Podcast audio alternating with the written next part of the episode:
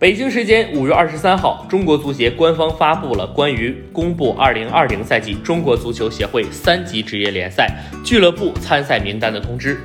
其中深圳从中，其中深圳成功递补中超，苏州东吴、江西连胜、四川九牛和昆山 FC 递补中甲。